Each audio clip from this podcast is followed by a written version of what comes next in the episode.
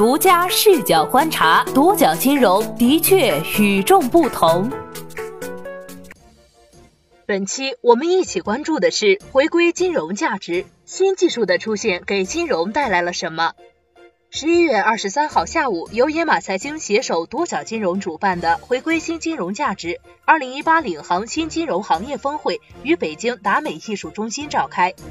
野马财经创始人李小叶在峰会开场致辞中表示，今年是个特殊的年份，一方面 P2P 私募基金跑路、暴雷的新闻不断，币圈起起伏伏；另一方面，随着新零售的发展，新金融得到了极大的发展空间，人工智能、大数据、区块链等越来越多的技术都在新金融领域得到了深入运用。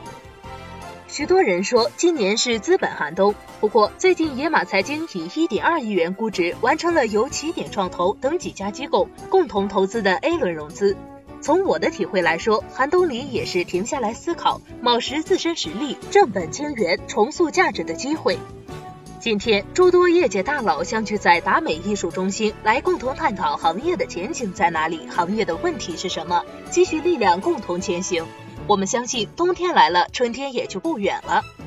二零一八年是新金融的蛰伏之年，监管环境日益趋严，不合规平台纷纷退出，P2P 备案迟迟未决，资本投融资活动由火热转为理性，促使部分科技金融公司转型并在区块链领域布局。但无法掩盖的是，头部平台资本化、巨头迅猛发展和行业秩序的日渐清明。那么，科技赋能金融给新金融带来哪些价值上的回归？反普金科副总裁白柏认为，人工智能诞生于虚拟，服务于现实。它与新金融的结合，能够让金融更懂你的生活。新金融的价值不得不回到最早的命题——普惠金融。基于智能终端快速的发展，普惠金融具备了普及性和普遍性。同时，随着互联网技术、大数据、人工智能技术不断完善提升。金融服务能够通过用户沉淀下来的数据，去不断改进技术模型，在智能投顾、小额信贷等方面的风控上有非常好的应用。白白还谈到，在金融服务的很多方面都可以跟人工智能进行结合，包括现在的客服、投资顾问、电话交易、风险管理、身份识别等方面。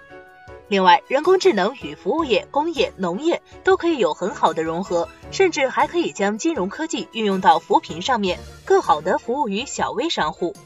像前金服 CRO 金可也谈到了如何用科技来赋能新金融的话题。普惠金融首先是普，再就是惠。在普上面，这几年新金融、互联网金融、网贷做得非常好，但是在汇上面还有很大的提升空间。中国老百姓为了获取金融服务所付出的代价其实是非常昂贵的。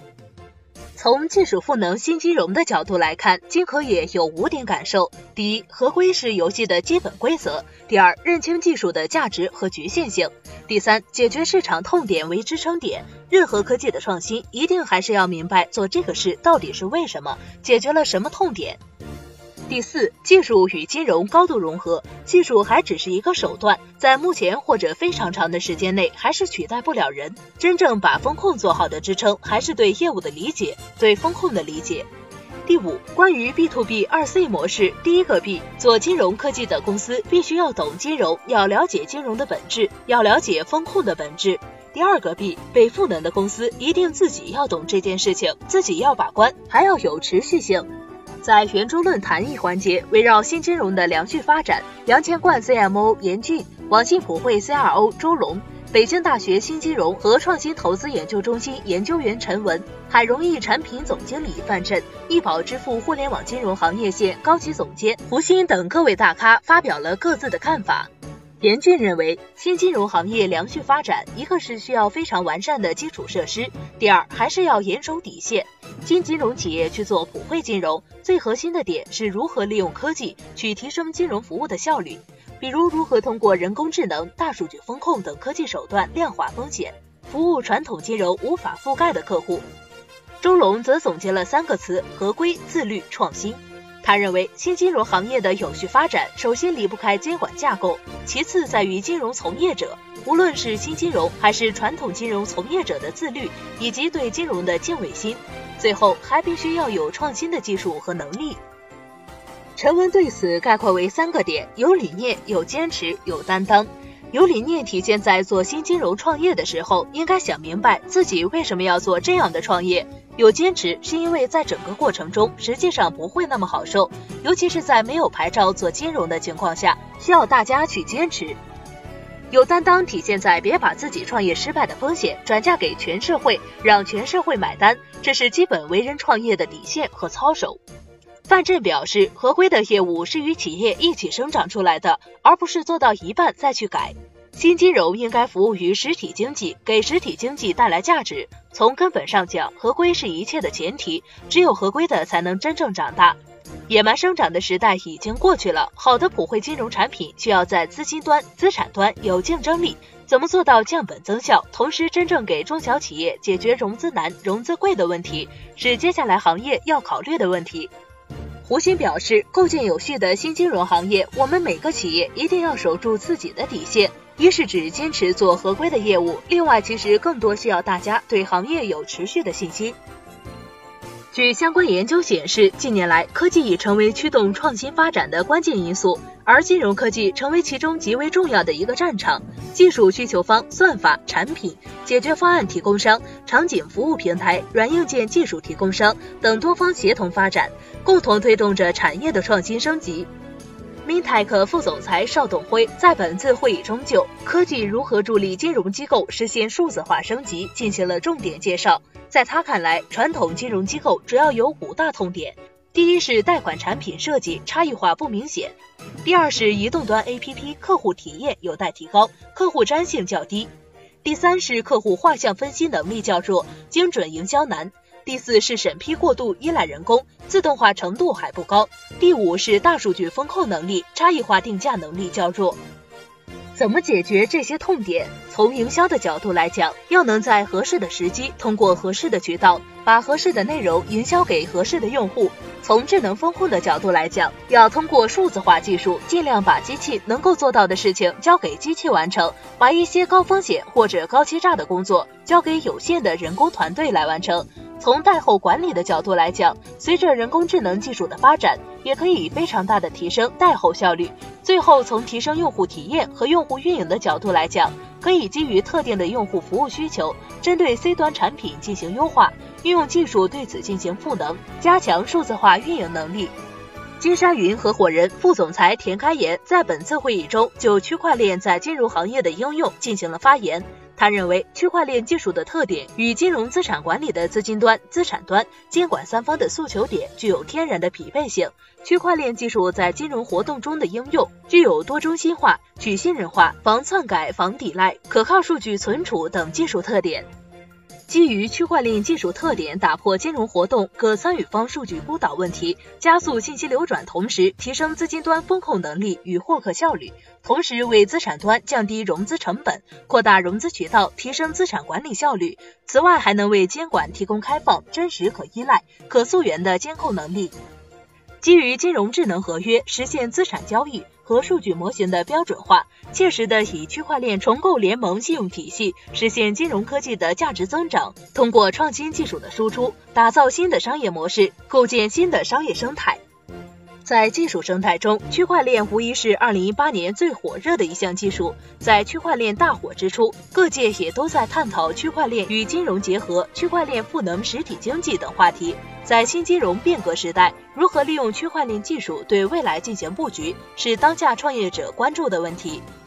围绕当下区块链该何去何从主题，本次峰会邀请了科银资本执行总裁 Jaden Wei、金色财经合伙人、金色学院创始人安欣欣、SetVC 创始合伙人李明轩、Token 经济设计模型作者叶开、万悦集团 CEO 范业达。NRC 创始人严志、Top Founder 创始人刘思雨一起头脑风暴。Jaden Wei 表示：一、现在区块链不是三点零还是零点三，行业还需要更多共识。二、在谈区块链应用落地的方面，明确的法律法规框架、税务政策对整个行业的发展是基础。三、科银已经布局了区块链全产业链，还在坚持在探索区块链行业的边界，信仰、坚持、专注、专业。安欣欣认为，STO 是一个区块链合规化之路的探索，大家不要特别狂热的去追热点，但是区块链变化非常快，要时时刻刻的关注热点，了解热点，至少要处于在思考的状态。李明轩认为，在当前互联网环境下，区块链技术在整体趋势上的确是帮助信息过度扩散、信息过度复制形式下解决问题、降低成本。整体看是提升社会效率了，一切提升社会效率的东西是成立的。叶开表示，我们现在做了很多工作，就是帮传统产业做区块链，实际上是非常痛苦的。因为传统产业本身数字化程度比较低，但是大家可能不是非常关注到，实际只有在传统产业里，资产才是真正非常大的。范业达认为，区块链本身带一些金融的属性，因为记账方式的改变，使得区块链的本质和传统的金融相比更有针对性。这个改变其实是一个变革性的改变。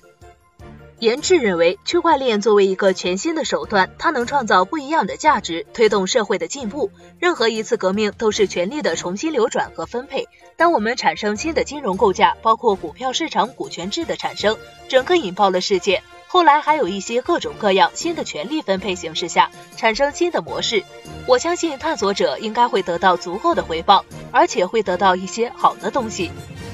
在新金融媒体之夜现场，野马新金融媒体联盟宣布成立。联盟汇聚活跃在新金融领域报道一线的新媒体，希望与大家一起推动新金融行业良性发展，探寻新金融行业新风向，同时也号召其他志同道合的新金融媒体加入。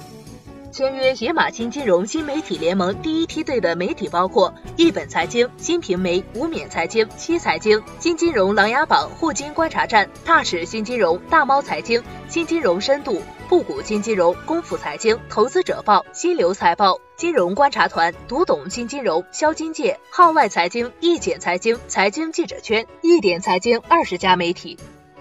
二零一八是新金融的蛰伏之年，活跃在新金融领域的一线媒体人，用自己的责任与专业，以一个个字、一篇篇文章，推动着行业的良性发展，为行业贡献着自己的一份力量。为此，野马财经联合独角金融、量子舆情发起二零一八十佳新金融报道奖项评选，致敬每一位奔赴在一线的新金融媒体人。